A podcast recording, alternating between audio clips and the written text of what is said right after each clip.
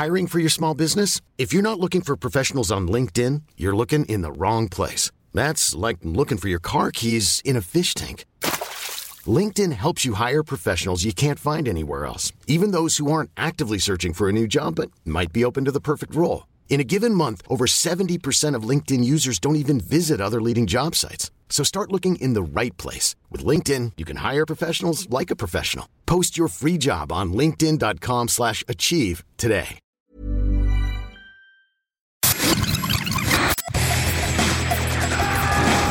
Bienvenue dans Stéroïdes, le podcast qui fait l'exégèse des gros bras. Avec Stéphane Moïsakis et Rafik Djoumi. Bienvenue dans ce nouvel épisode de Steroids the Podcast. Je suis Stéphane Moïsakis et cette semaine je suis avec mon ami Rafik Djoumi. Salut Rafik. Salut Steph. Pour parler de du film Les Anges de la Nuit. Alors bon, euh, on appelle ça Les Anges de la Nuit. Faut, faut dire que le titre français est un peu space quoi, un peu. Ça va. basique, euh, moi je trouve. Ça, mm, c'est pas, ça me dérange pas parce que ça, ça pour moi, ça renvoie euh, à Les Anges aux figures sales, euh, donc à toute Oui. une tradition du, du film euh, mafieux, euh, vaguement irlandais euh, des années 30. Donc c'est pas, c'est pas un problème. Et je pense d'ailleurs que c'était peut-être même à l'esprit de, euh, de- du distributeur quand il a choisi ce titre. C'est possible. Ouais. Et State of Grace, effectivement, c'est un titre. Euh... Facile à traduire. enfin, ouais, mais pour le C'est ça qui est bizarre. Pour le public français, pas assez explicite. Euh, le public français a toujours eu besoin de. Déjà, les anges de la nuit, on est à la limite de, de du poétique et ça, en général, ils aiment pas. De Phil Joannou, auquel on avait consacré déjà un podcast avec 3 heures l'art du crime. Ouais, exactement. Pas l'autre podcast le plus écouté, donc on, Clairement, vous, on vous engage ouais. quand même à aller le, le, voir parce que on essaie de vous parler des bons films et, euh, et euh, que vous ne connaissez pas. Donc faites l'effort quand même des fois de cliquer sur des trucs sans savoir Voilà, de quoi il vous, s'agit. vous allez, vous allez vous faire engueuler. Euh, Non, non, mais non, c'est mais vrai, 3 parce heures l'heure du crime, bah, c'est un film qui est pas très très connu, donc voilà. Précisément, oui. Et là, c'est un petit peu plus connu, même si, j'ai, Bah, même si je me rends compte qu'Alain. Mercier à la technique ne l'a pas vu. Non, non. Donc, Ce, qui est, ce qui est fascinant avec ce film-là, c'est qu'encore aujourd'hui, c'est un film qui reste euh, largement méconnu, y compris dans des cercles entre guillemets cinéphiles ou cinéphages, alors que euh, alors que il y a un casting de malades. Euh, donc on résume un petit peu. On a euh, Sean Penn, on a Gary Oldman, euh, on a Ed Harris, euh, on a euh, Robin Robin Wright. Wright, euh, Viterelli, euh, Joe voilà, Viterelli, Joe le- Viterelli, le- voilà. bah, c'était son premier Ouais. film. On a, on a, il y y a Ennio Morricone à la musique, euh, le, le- Jordan, voilà. Jordan Cronenweth. euh, Jordan Cronenweth, donc le chef opérateur de légende, euh, notamment responsable d'un petit film qui s'appelait Blade Runner, euh, dont c'est le pratiquement le dernier euh, le dernier truc. Moi, ce qui encore aujourd'hui m'étonne, c'est comment ils ont réussi, euh, comment Phil Joannou a réussi à monter en fait une équipe pareille, euh, parce que Cronenweth, par exemple, euh, moi, de ce que j'avais compris euh, euh, à la fin de ses jours, le mec il était très cher. Quoi. Euh, David Fincher avait pu se l'offrir parce que Fincher évidemment il était en extase devant un mec comme ça. Euh, il s'était offert sur le clip de Michael Jackson euh, Is It, mais c'était un clip de Michael Jackson, il y avait du pognon derrière. Quoi. Alors que State of Grace c'est une production euh, Orion, euh, donc entre guillemets semi-indépendante, euh, il n'y a pas des milliers et des cents. quoi. Non, c'est pas un énorme film, ça Mm. c'est clair. Euh, c'est aussi un film. Alors, il faut peut-être le pitcher. Je te- je t'en Ouais. prie, Rafik. J'aime bien en lancer mes. mes... Alors le pitch, ben, le pitch c'est donc l'histoire d'un flic undercover, donc joué par par Sean Penn. D'ailleurs, on a oublié de citer au casting John Tortoro aussi. Ouais, bien sûr. Euh, voilà, qui euh, qui travaille donc avec ce fameux John Tortoro euh, euh, et il est envoyé en fait dans le quartier de son enfance euh, retrouver en fait bah gros ses amis d'enfance euh, pour les infiltrer parce que ce sont des gangsters euh, des gangsters irlandais et donc bah voilà bah, là c'est le pitch je dirais presque typique euh, du, du du mec qui va être tiraillé évidemment parce que euh, il va retrouver ses, ses sources en fait de, de ce qu'il est profondément et au bout d'un moment il saura plus s'il est un flic ou s'il est euh, ce, jeune irlandais qui a grandi euh, parmi ces gens là quoi. Euh, et il devient un véritable Judas. Pardon et, euh, et, et s'enfonce en fait dans, dans je dirais entre guillemets par amour en fait pour pour les siens euh, dans, dans, dans, dans, dans dans le crime et le et, et- et le drame euh, donc ça ne peut pas voilà le genre de film qui ne peut pas a priori trop bien se, se, se terminer Terminé, ce qui est pas le cas d'ailleurs. ce qui est pas tout à fait le cas Voilà. Bon, évidemment, on va spoiler un petit peu. hein, Ouais. euh, voilà, mais on vous encourage quand même à voir le film parce qu'il est sorti en Blu-ray chez nous, donc c'est c'est quand même visible maintenant, quoi. Euh, donc, alors, Moi, c'est un film que euh, je, que j'ai vraiment découvert dans les conditions idéales, parce que euh, en fait, je l'ai découvert au marché du film à Cannes, mon tout premier festival de Cannes, euh, avec Nicolas Kézik, qui peut-être nous écoute en ce moment. Salut Nicolas.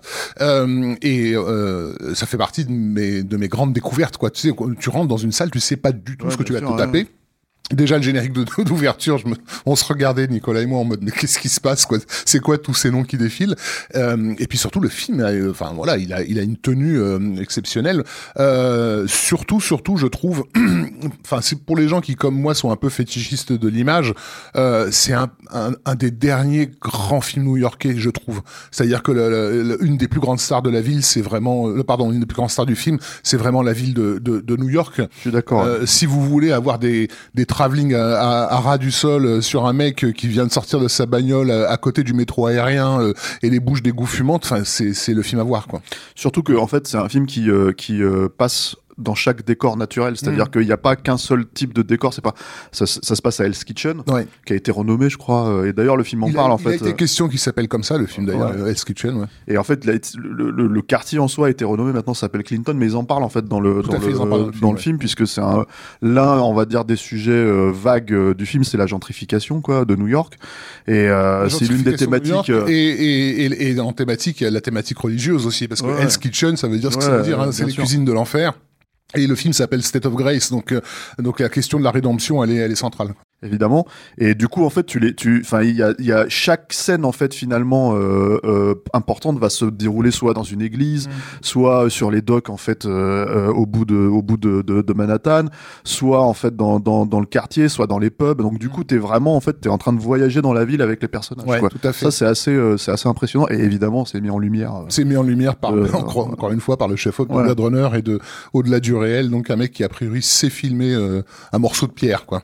Alors la question qui se pose, c'est quand même de savoir, même si euh, je m'avance peut-être un petit peu, parce qu'on va parler quand même du film en détail, euh, de pourquoi justement ce film avec ce casting-là, qui est quand même, alors on parle quand même de trois acteurs hyper intenses, hein, euh, je veux dire, juste pour prendre ceux qui sont sur l'affiche, hein, c'est-à-dire euh, Sean Penn d'un côté, euh, Gary Oldman de l'autre, et, euh, et Ed Harris qui sortait à l'époque d'Abyss, quoi. Ouais. Euh, comment en fait ça se Qui a, fait failli, que... qui a failli pas faire le film à cause de ça, d'ailleurs, parce qu'il ça- a- il était encore blessé euh, physiquement euh, du tournage euh, compliqué d'Abyss. Et il a remplacé au pied levé euh, Bill Pullman. Ouais, tout à Qui, fait. euh, Bah, en fait, Bill Ce Pullman, qui là en fait aurait été, euh, alors là pour le coup, tu, tu- ça aurait juste c'est sûr qu'en termes d'intensité, pas la- rééquilibrer, voilà, rééquilibrer le film quoi. C'est pas la même chose, et je crois que le problème de Bill Pullman, c'est qu'en fait, il était pas assez physique justement, euh, parce que euh, mine de rien, les, alors moi, les scènes que je préfère euh, avec Ed Harris sont des scènes généralement au restaurant, des scènes entre guillemets calmes quoi. C'est vraiment tous les moments où il essaie de manipuler les gens et qu'il y parvient pas.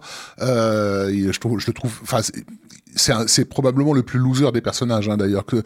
Alors on précise pour ceux qui n'ont pas vu le film donc euh, en fait, euh, Sean Penn, une fois ça s'infiltre, s'infiltre via le personnage de Gary Oldman, qui est son ancien ami d'enfance, et Gary Oldman est le petit frère euh, de Ed Harris, qui entre-temps est devenu le chef de gang euh, local, mais un chef de gang galérien, hein, vraiment loser, quoi, qui est obsédé essaye de par les- monter, voilà, euh, il essaye de monter une, un- une association avec les Italiens, et qui donc veut, veut faire bonne figure, et, et, et qui a du mal à gérer ces hommes, qui en fait sont des Irlandais un peu, euh, un peu, un peu irlandais, quoi, donc euh, un peu euh, tête brûlée, quoi. Ouais, qui ont, qui ont le sang chaud.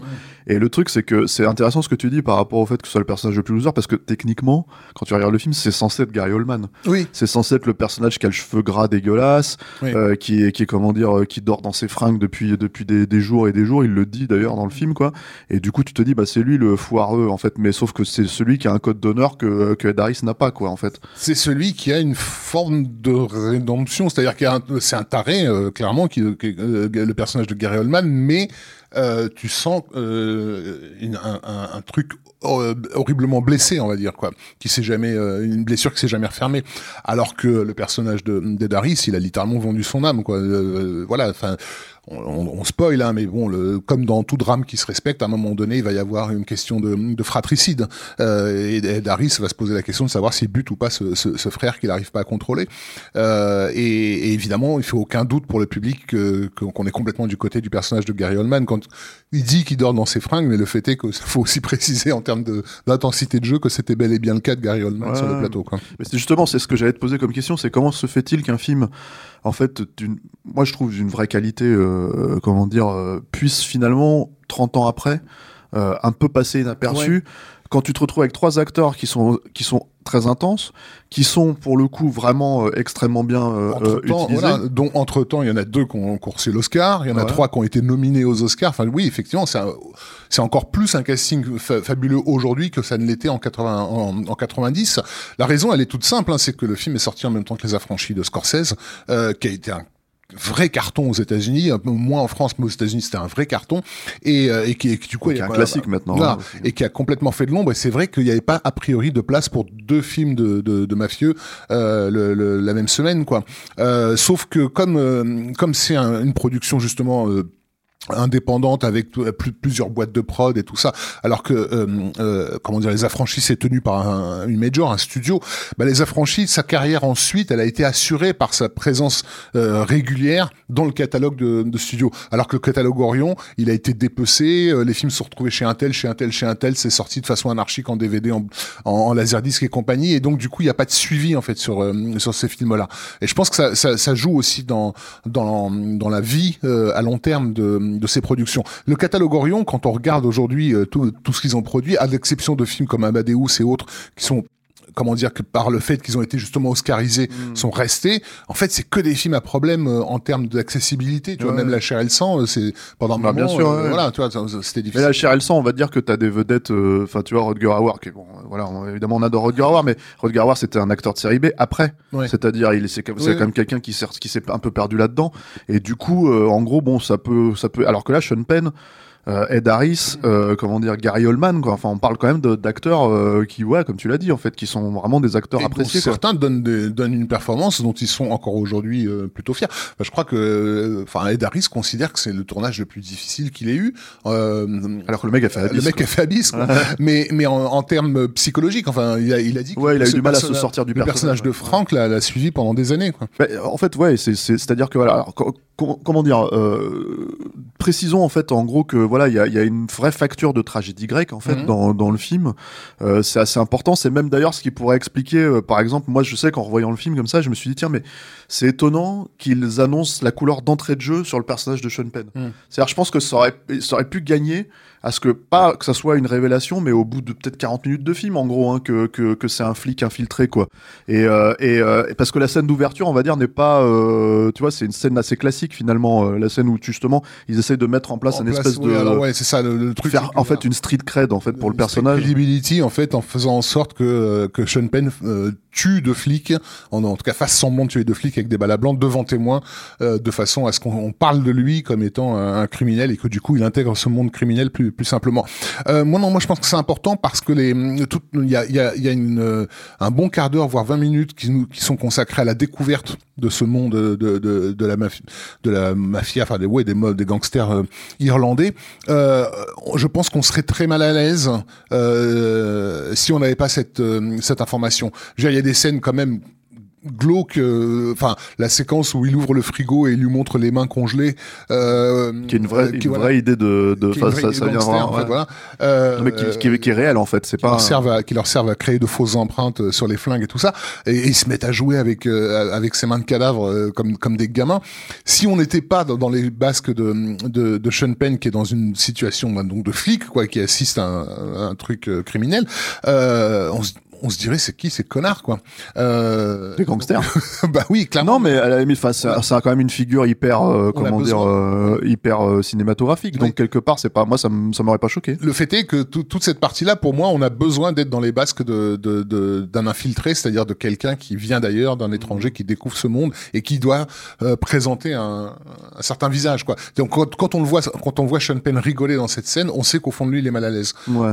Mais j'allais dire, en fait, euh, en même temps, c'est un infiltré qui vient de ce monde-là aussi. Aussi. oui. C'est-à-dire que donc en fait je sais pas si le enfin bon en tout cas moi c'est c'est un des points où je me suis dit ça ils auraient pu jouer un petit peu avec le, la, la révélation entre guillemets et je pense qu'en fait c'est un truc qui aurait pu aussi appeler le spectateur c'est-à-dire euh, lui euh, donner un espèce de, de, de ah tiens euh, je j'avais pas compris ça et du coup ça me fait revoir un petit peu l'en- l'entrée euh, en matière de de- de- d'un œil différent là c'est très direct mais le film est très direct hein. C'est c'est clair qu'il a il a une narration qui est finalement assez épurée dans sa façon de comment dire euh, de présenter tous les enjeux Oui. c'est enfin tu vois c'est littéral le personnage de Robin Wright qui est en fait la sœur des de, de Ed Harris et de Mhm. Edgar Holman c'est un personnage en fait on te dit elle est allée en haut, c'est-à-dire en fait quand on te présente la ville, alors, en fait on t'explique elle, elle est déjà dans la gentrification, c'est-à-dire qu'elle a décidé de s'extraire de son de son milieu, De fuir. euh, de fuir, et en fait en gros elle travaille dans un hôtel de riches, Mhm. elle, euh, elle- voilà donc en fait elle, elle veut vraiment sortir de sa condition initiale, et en gros euh, euh, le premier truc que t'apprends sur elle, c'est ah, euh, elle vit uptown quoi, uptown c'est vraiment en fait euh, chez euh, chez les bourges quoi,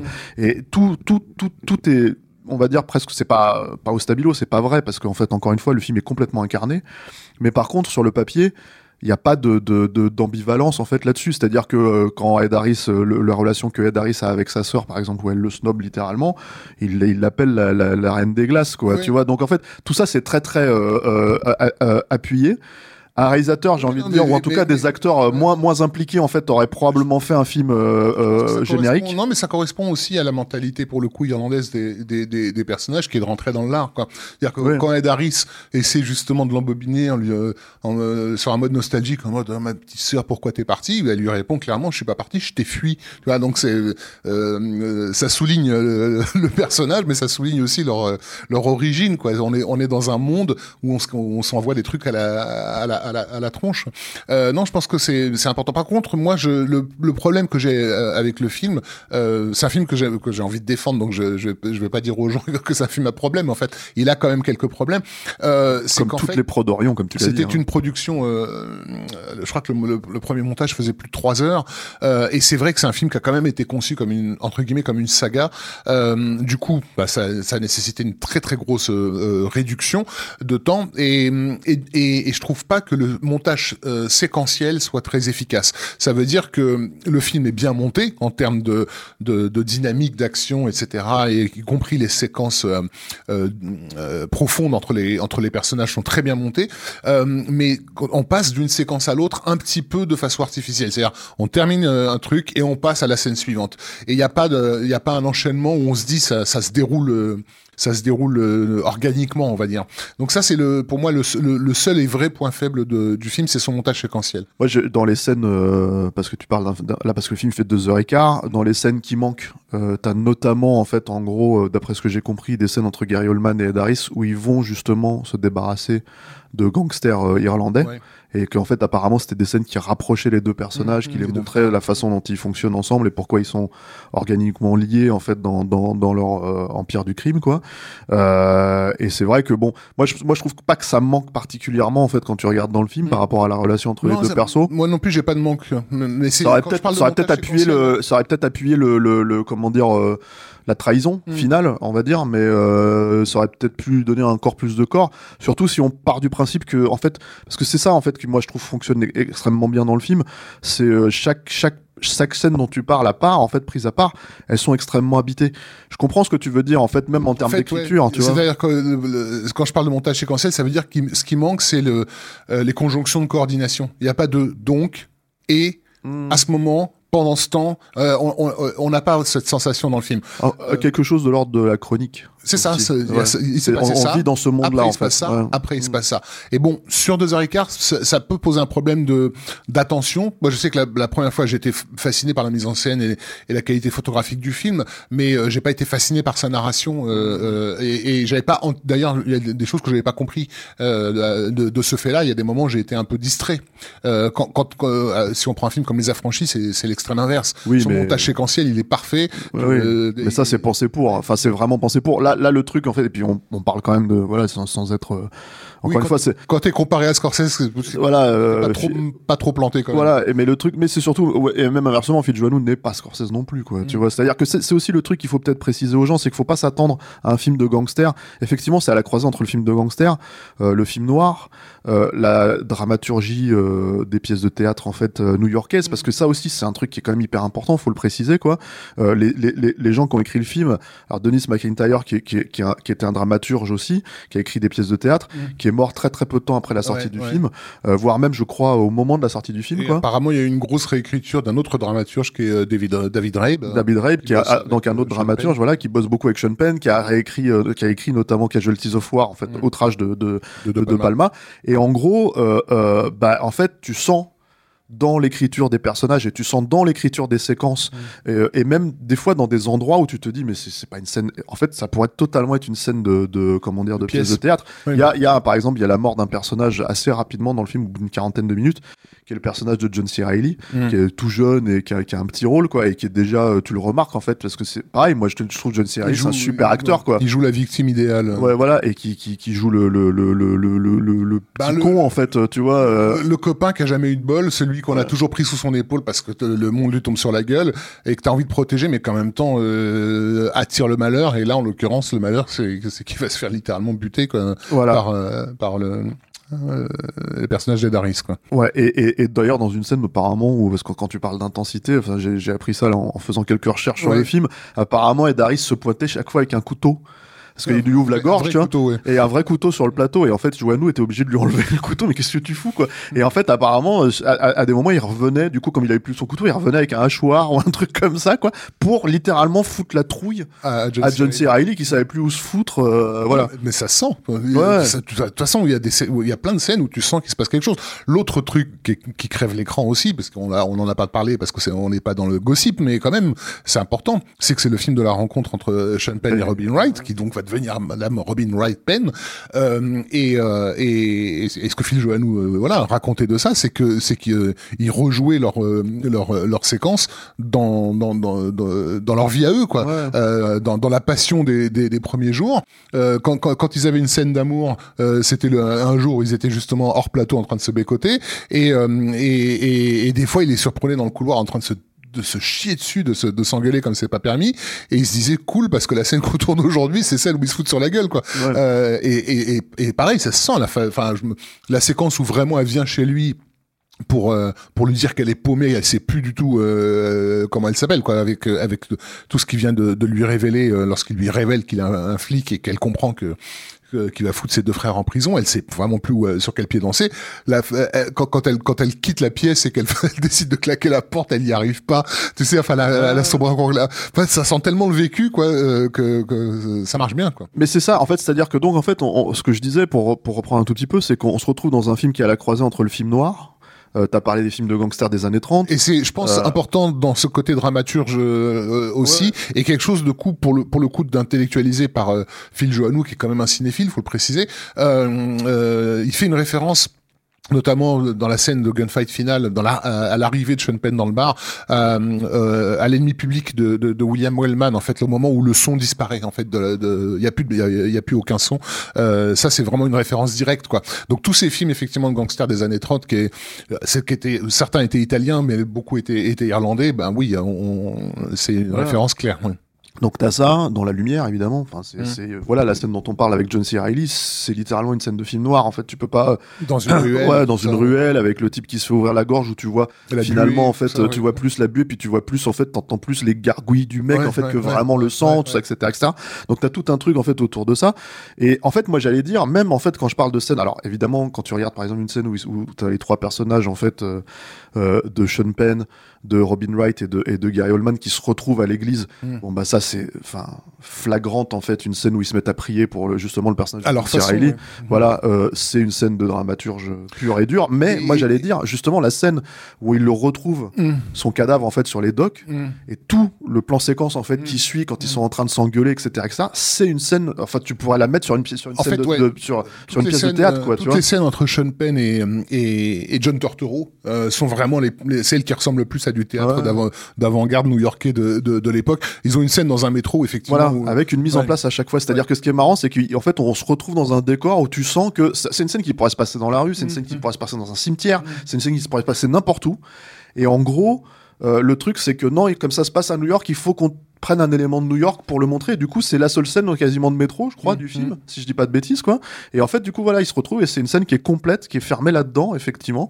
Et après, tu ressors et tu revois plus le métro du Mhm. tout, quasiment du film, quoi, je crois. Et ils sont tous les deux, ils sont tous les deux parfaits dans cette dans cette Ouais. séquence-là parce qu'en plus ils ont des jeux, là pour le coup des des un jeu un rôle difficile à jouer chacun dans dans dans dans, dans cette euh, euh, dans cette scène-là. Euh, non, euh, sur le plan encore une fois de l'interprétation, c'est quand même c'est quand même brillant et aussi il faut quand même rendre justice à à Phil Joannou, qui le mec a 28 ans hein, quand il quand il fait le film, quoi. Euh, faut tenir un, un, un, un, casting un casting pareil. Euh, ça veut dire aussi leur laisser la place. Alors lui, il disait que ce qu'il a, parce qu'en fait donc on en avait parlé dans Trois heures l'heure du crime. Euh, Trois heures l'heure du crime, c'est un film très mise en scène entre mmh. guillemets. Euh, on avait dit, on en parlait. Visuellement, ça se voit en fait. Et c'est à la Sam Raimi euh, presque. Voilà, ça, ce qui veut dire aussi que un cahier, les cahiers du cinéma direct, c'est ostentatoire. Ostentatoire, voilà. clipesque. Voilà. Euh, mais ça veut dire aussi que c'est beaucoup de scènes bloquées où les comédiens ont pas la place. Euh, ils doivent suivre leur marque très précisément, etc. On sent bien que les anges de la nuit, c'est pas du tout ça. Tu sens qu'il y a de l'improvisation, tu sens que voilà que la caméra de temps en temps court après ces, ces, ces, ces comédiens et qu'il fallait leur laisser cette place-là parce que c'est des gens si tu commences à les à leur donner des, des, des, marques trop trop rigides, ils te pètent entre entre les doigts quoi. Euh, c'est des, des, euh, wild horses, euh, des chevaux sauvages quoi si tu veux. Euh, et, et, ça c'est quelque chose qu'il a appris dans sa relation avec YouTube parce qu'en fait il sortait de de ce film concert Rattle Hum où justement il avait dû s'adapter au chaos euh, de, de, de, cette tournée, quoi.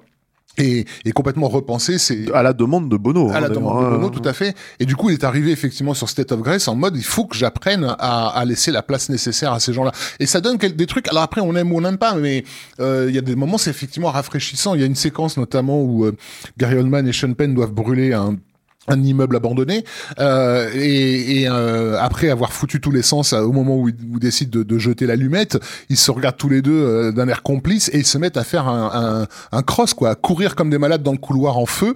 Euh, et tu, tu, tu, tu, vois clairement sur la gueule du des, des comédiens qui sont ils sont en train de s'amuser les mecs.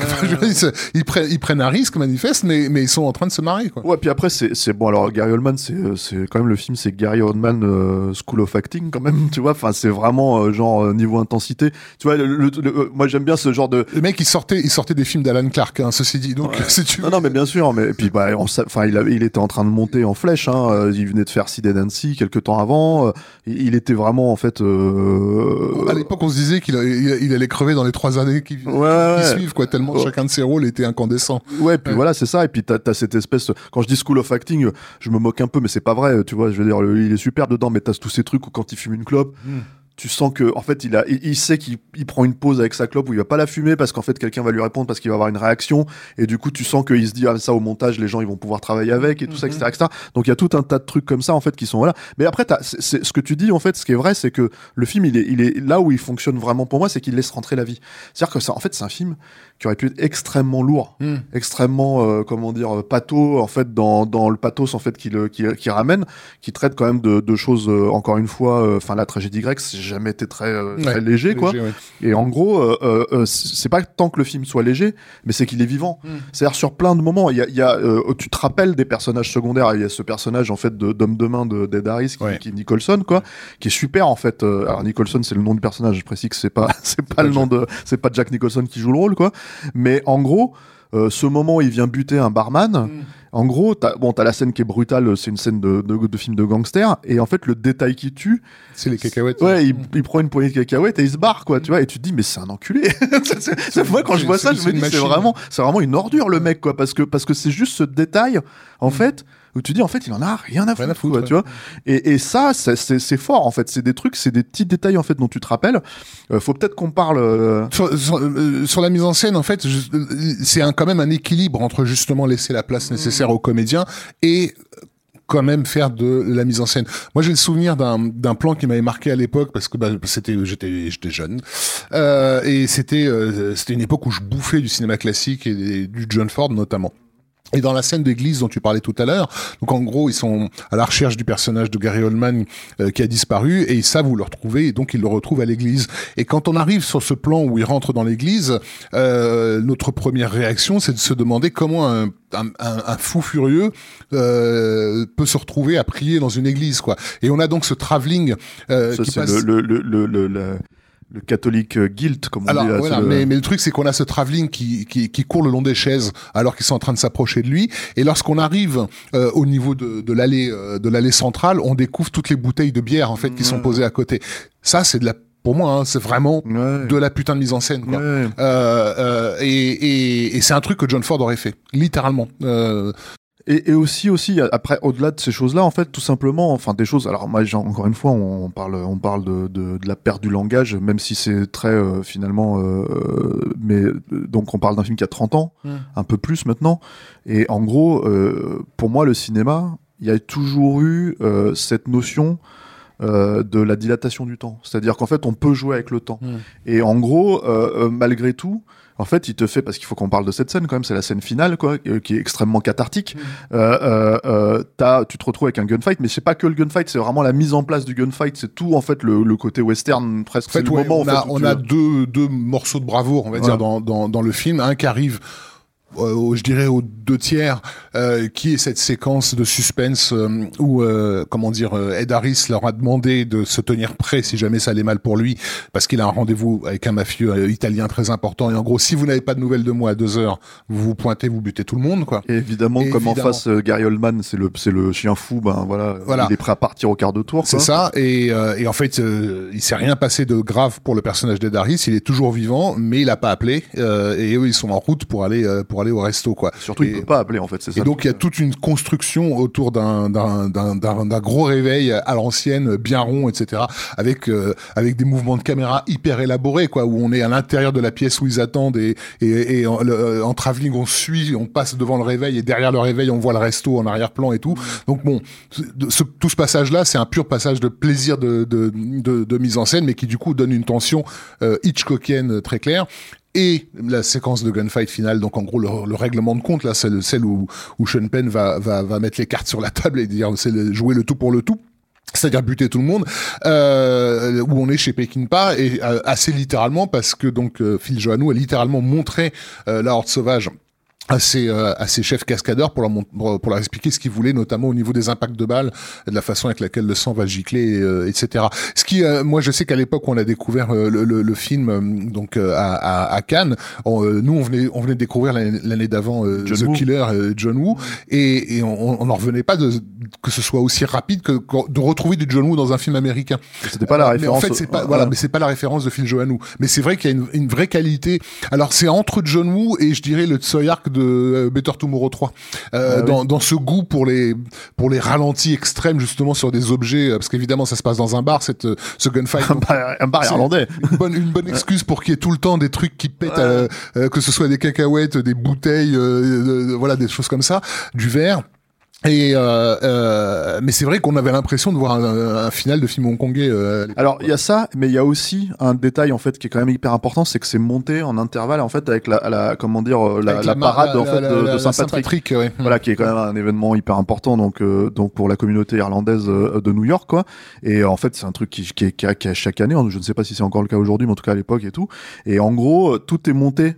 Euh, euh, comme une espèce de procession euh, funèbre quoi. Ouais, tu vois, c'est ouais, ça qui ouais. est assez assez c'est ça qui donne aussi le, le ton Mm. du film, c'est-à-dire que euh, le film se termine sur ce plan euh, en fait de Sean Penn qui s'est pris des balles partout et tout ça etc., etc. et tu, tu connais pas son sort en fait. Mm, mm. Tu sais pas ce qui va se passer en fait à ce moment-là quoi. Mais disons que du coup ça peut même être, en fait ça peut même être une mise à mort pour lui s'il y arrive pas en fait euh, voilà. Mais le truc c'est que enfin je dis ça c'est littéral évidemment dans le film mais ce que je veux dire c'est que euh, du coup ça donne un ton qui pour moi c'est là aussi où ça le rapprochait de John Woo c'est-à-dire que parce que John Woo il y a toujours eu en fait ce, ce mélange entre euh, la façon d'exacerber les sentiments et en même temps en fait de jouer avec le, bah, le fameux catholique euh, guilt Oui. dont je parlais enfin le, le, le, le catholique guilt c'est-à-dire le le, le le, le péché, enfin le- pas le péché, mais le, le La culpabilité. la culpa- merci, euh, merci Alain, merci base. euh, la voix de Dieu qui me parle et qui me la culpabilité effectivement euh, catholique quoi de base. On reprécise que John Woo est catholique. Ouais. Voilà, c'est ça. Donc du coup, en fait, t'as tout ce truc. C'est pour ça, à mon avis aussi, qu'il y avait une espèce de de- d'impression de, euh, euh, comment dire, rentrer dans ce euh, dans ce dans le, dans le dans le dans la logique en fait interne des personnages Mm. quoi. ce qui est important en fait chez John Woo parce que c'est pas juste des gunfights pour des gunfights c'est des gunfights en fait qui exacerbent leurs sentiments quoi donc là c'était un peu ce- cette logique là donc je comprends ce que tu voulais dire mais effectivement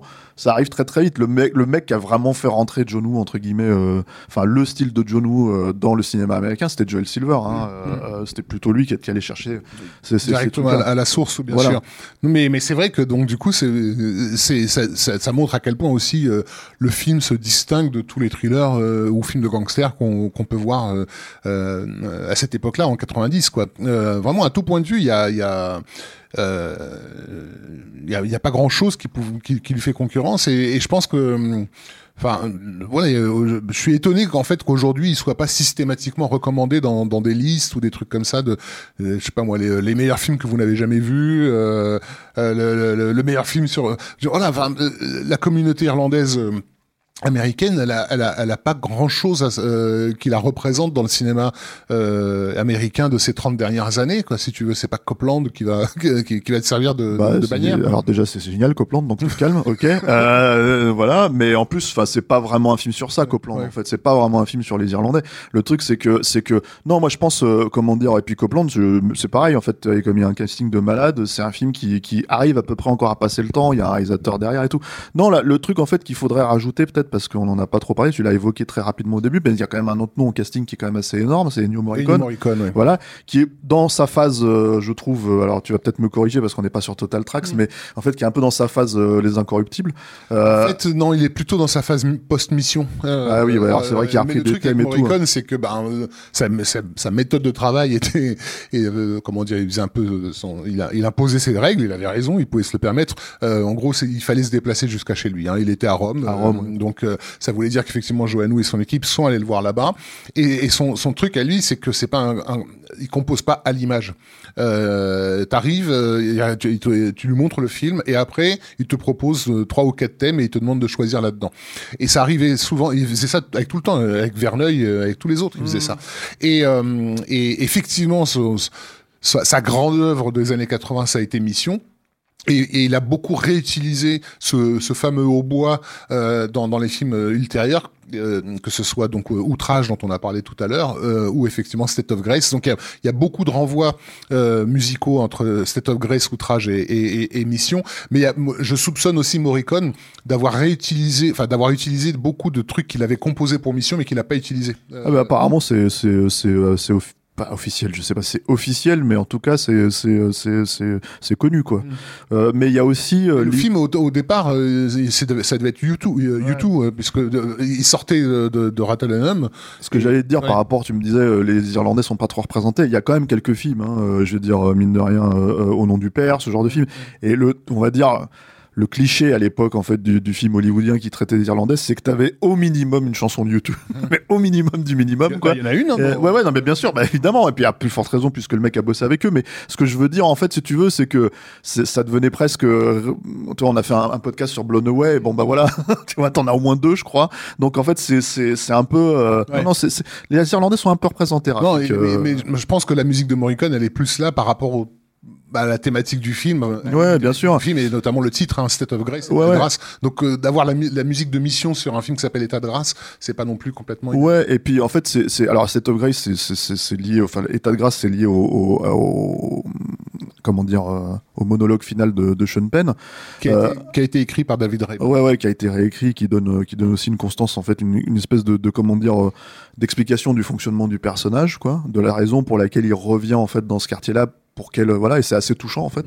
Euh, mais alors le truc avec Morricone aussi, c'est qu'apparemment en fait, euh, Joannou raconte aujourd'hui qu'il a beaucoup bossé avec lui mine de rien. C'est-à-dire qu'effectivement il a, il a, il a une espèce de méthodologie où il avait 4-5 thèmes et il, il, il s'est dit bon je vais lui faire écouter, il va choisir. Et en gros t'as Joannou qui a fait ouais mais est-ce qu'on peut mélanger celui-là et celui-là? Et apparemment en fait c'est c'est un des trucs qui fait que les deux ont plus ou moins accroché euh, sur euh, comment dire euh, sur le travail, parce qu'ils ont bossé encore même deux trois semaines ensemble en fait derrière euh, à Rome euh, chez chez Morricone, ce qui est quand même faut le préciser parce que tu pourrais effectivement te dire que un mec comme Morricone il va bosser dans son coin, surtout à ce moment-là de sa carrière. On sait qu'à l'époque de Léon, on l'a dit dans le podcast sur, sur, sur Sergio Leone, il composait en avance, en fait, avant même que le film soit tourné. Là, c'est l'inverse.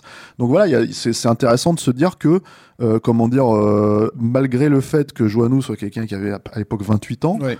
En fait, il pouvait quand même euh, se retrouver à- dans une collaboration, une réelle collaboration, en fait, de, de, enfin, pas d'écriture, hein, mais simplement, de. Il a, il, a, il a vu le film et même s'il parlait pas une goutte d'anglais euh, euh, et qu'il avait besoin d'un- traducteur pour comprendre un peu ce qui se passait à l'écran, même, même si tu comprends pas ce que les personnages disent, tu vois bien que tu as des putains d'acteurs à, à- à l'image, quoi. Ne serait-ce qu'en lisant les visages, Oui, oui, euh, t'as un film, quoi, déjà. Donc, euh, je pense Et que tu sens l'intensité, quoi qu'il Oui. arrive, en fait. euh, je pense que Morricone il a été sensible à ça tout simplement Euh, parce que sinon il aurait euh, effectivement il aurait envoyé chier un mec de 28 ans qui vient le voir euh, en mode euh, composer la musique de mon film que j'étais me traquer avec du de, avec des groupes irlandais. Ouais. Euh, que- que- que- Qu'est-ce que tu fous là quoi Euh, la musique moderne, hein, tout bêtement, alors qu'en fait, ouais. euh, je sais pas mais du c'est tout le fonctionnement de musique, elle, Morricone. euh, elle contribue à élever un film qui est déjà qui est déjà élevé. Hein, mais euh, je parlais tout à l'heure de cette séquence de suspense avec le, le réveil matin. La musique de Morricone sur cette séquence-là, elle est indispensable hein, parce que comme comme c'est ça fait partie des moments. Mais c'est là où moi ça me fait Ouais. penser aux incorruptibles. Mais, euh, Oui, oui, bah oui, oui. Et notamment tout le travelling. Sûr, ils marchent dans la rue avec leurs flingues cachés. Effectivement, ça pourrait être une séquence des incorruptibles. ouais. Bah, D'ailleurs, en fait, c'est aussi une des références de, de, de, de Joannou. Oui. C'est-à-dire que dans les, euh, dans les séquences en fait, qu'il a beaucoup euh, euh, comment dire, étudié pour, euh, pour prendre, il y a la scène en fait dans les incorruptibles. Le gunfight, le gunfight dans les escaliers euh, qui reprend le, le cuirassé Potemkin. Ouais. Mais donc et, et voilà donc cette espèce de logique de dilater le temps en fait dont je parlais tout à l'heure voilà c'est c'est un truc qui existe dans ce film là quoi et qui, qui qui moi je trouve en fait bon encore une fois on n'est pas chez De Palma c'est pas le même la même logique c'est pas aussi ciselé quoi Ouais, c'est pas Mais- chirurgien. voilà c'est ça mais par contre en fait il y a vraiment cette volonté de plonger le spectateur dans une ambiance et qui est, qui est pour moi un truc qui me manque en fait aujourd'hui au cinéma des séquences de Mm. ralenti entières si tu veux mais qui sont pensées comme telles pas juste euh, tu vois euh, euh, parce que bah tiens on avait la caméra B qui tournait au Mm. ralenti donc on va utiliser ces, ces, ces chutes là c'est vraiment en fait un truc qui, qui je trouve euh, se Non, perd complètement aujourd'hui dans le cinéma quoi et c'est vraiment dommage On quoi est plus dans un film, encore une fois, d'interprète et d'acteurs, pardon, de, de jeu, de jeu d'acteurs, mais avec une mise en scène qui vient les, les soutenir. Ça veut dire que je pense les- cette, cette longue séquence euh, suspenseful euh, où Ed Harris est devant ce, ce, ce parrain italien euh, Joe voilà, donc euh, qui comme tu l'as bien décrit tout à l'heure, une boule de graisse sur, euh, sur une sur un- en fait une tête de granit sur une boule de graisse voilà, une tête de granit sur une boule de graisse, bah, c'est parfait. Euh, voilà, un mec qui en impose, quoi, qui te fout une trouille pas possible, et euh, qui est en train de parler des bonnes manières euh, à Ed Harris, euh, et Ed Harris qui, s'est- qui, qui est tellement toute mal- relative hein, les bonnes manières mais, mais, mais Ed Harris qui est, qui est super mal et qui se met à, à grignoter un truc qui est sur, qui est sur la table, Mm. quoi. Qui se met à grignoter et tu vois la- le gros plan euh, macro sur les miettes de pain qui, qui tombent sur la table alors que le mec il est en train de lui parler des belles, des belles manières et lui il est en train de jeter les miettes de pain par terre comme un, et d'ailleurs il lui dit, il lui dit fous voilà. pas le bordel You're, quoi. you're such a Euh, mess. Euh, donc t'as as le jeu de comédien, c'est super intense, le, le visage de Thierry et, et, et la gueule de gamin quoi, pris pris la main dans le sac de d'Ed Harris quoi. Mais ce, ce, ce plan macro il est important. Enfin, je Ouais, dire, bien sûr. euh, c'est le- c'est le plan macro où tu dis oh putain des miettes de pain merde. tu vois, ce qui est un détail à la con mais Ouais. mais dans ce contexte là qui fait sens quoi. Et euh, qu'est-ce que je voulais dire? On va peut-être boucler du coup, Ouais. mais euh, euh, alors boucler sur une note un peu triste parce que finalement c'est le dernier grand film de, de Phil Joannou, faut le dire. Est-ce que le film d'après c'est c'est un film alors notre 200 que je pense que tous les deux on a vu justement parce qu'on avait vu les Anges de la nuit à l'époque. exactement. On est allé le voir en salle. On a, c'est exactement ça. On a vu les anges de la nuit et moi, c'est clair, hein, je le dis. Quand on a vu, quand j'ai découvert le film à Cannes, la question qu'on avait avec Nicolas, c'était mais ce mec-là, il va falloir le suivre de très près. C'est c'est forcément Ouais. un mec important.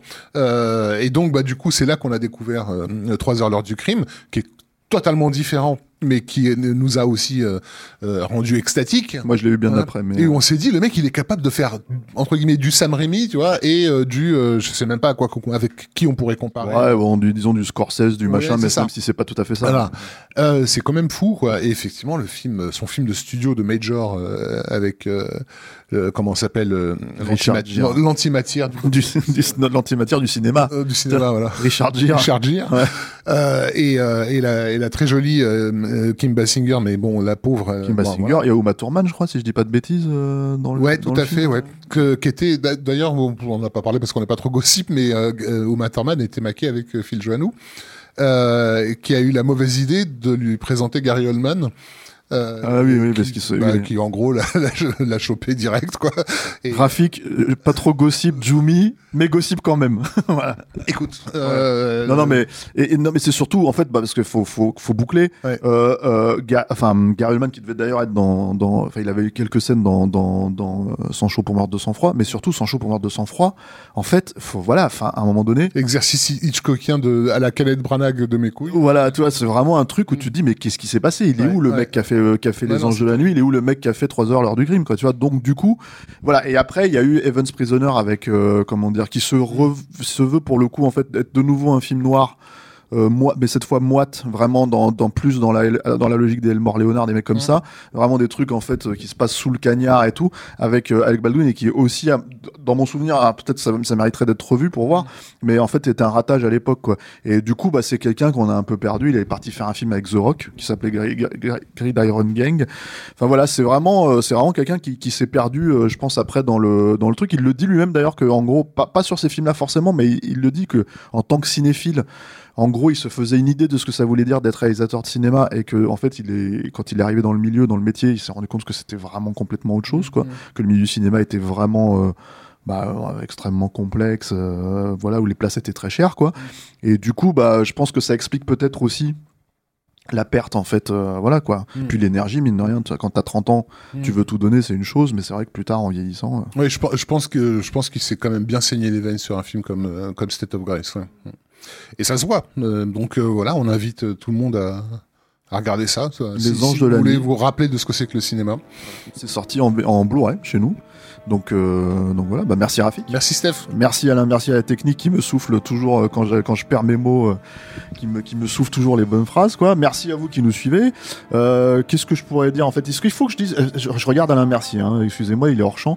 Est-ce qu'il faut que je précise en fait euh, encore une fois qu'on est sur Instagram, euh, sur Twitter, sur Facebook, qu'on a un Tipeee, qu'on a un... alors, on a plus de Patreon si on l'a, on a toujours le Patreon Alain Mercier? On a le Patreon, c'est un pilote automatique. Euh, voilà, il y a. Kiss Kiss Bang Bang, tout ça, etc. pour nous soutenir. Il faut que je dise tout ça, Alain Mercier Ou Ça y est, est-ce que fait. tu peux le dire, toi? Ça y est, tu viens de le faire. Ah, je viens de le faire. Bon, bah écoute, voilà. Et dans les contreparties, il y a de la Guinness, un truc comme ça, non? Non, il y a pas de. En plus, il commande. Tu sais, il y, a- il y a des erreurs de continuité dans le film. Il commande de la Guinness et il se retrouve avec du whisky. Ouais. Tu vois, donc comme quoi, euh, tu vois, euh, Phil on a beaucoup exagéré, quoi. Enfin, voilà. Bon, merci à tous et puis je sais pas si on aura un aussi bon film la prochaine fois, Rafik. Je suis pas sûr. Voilà. sûr. On verra bien. Merci.